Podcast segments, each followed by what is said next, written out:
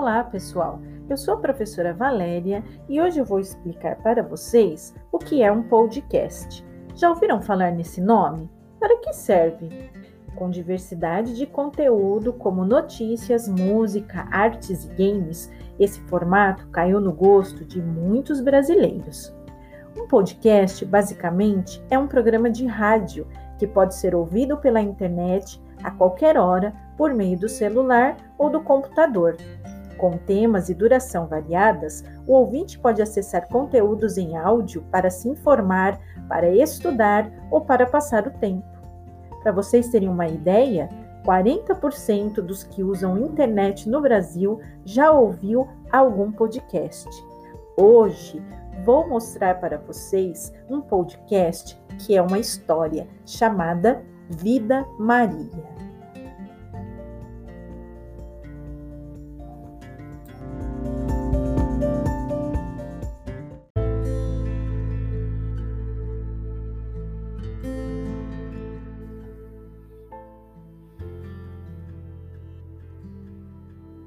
A história começa com uma menina de 5 anos chamada Maria José, no sertão cearense.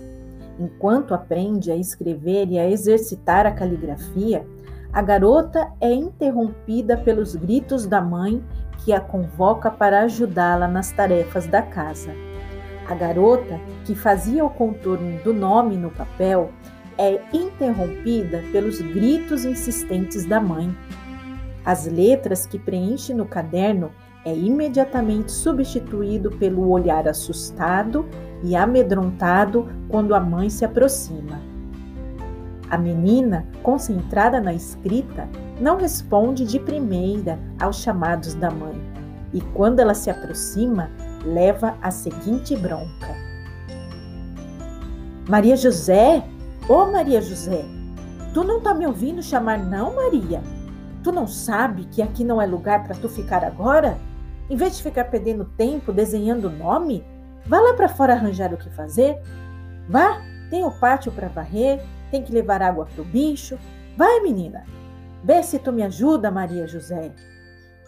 Maria José imediatamente baixa a cabeça diante do olhar duro que a encara, obedece prontamente à mãe e se dirige para o trabalho na roça. Enquanto trabalha, a câmera, que se movimenta aos poucos, irá enfocar o desenrolar da vida da menina que se tornará moça, engravidará, terá filhos e envelhecerá. A Maria José criança, que abandonara os cadernos para puxar água do poço, logo crescerá e conhecerá Antônio, que também trabalha na roça ao lado do pai da moça. Através das sutilezas trocadas, percebe-se que os dois jovens se apaixonam, ficam juntos e dão início a uma nova família, seguindo o padrão da família onde Maria José cresceu.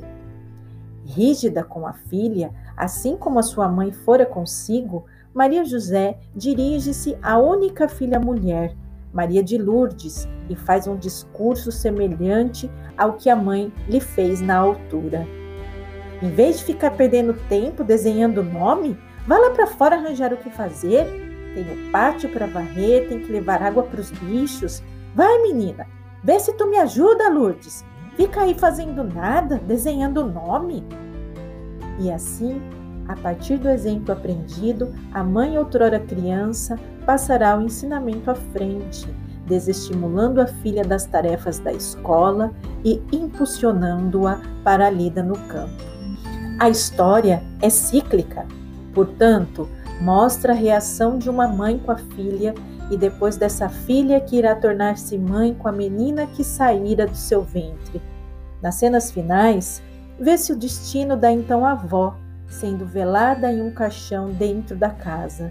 Apesar da presença física da avó se extinguir pela morte, vemos os ensinamentos perdurarem e atravessarem gerações. Maria José, velando o corpo da mãe, apesar da morte, a mãe permanece de certa forma viva, porque Maria José reproduz com a filha o mesmo comportamento que aprendeu quando era criança.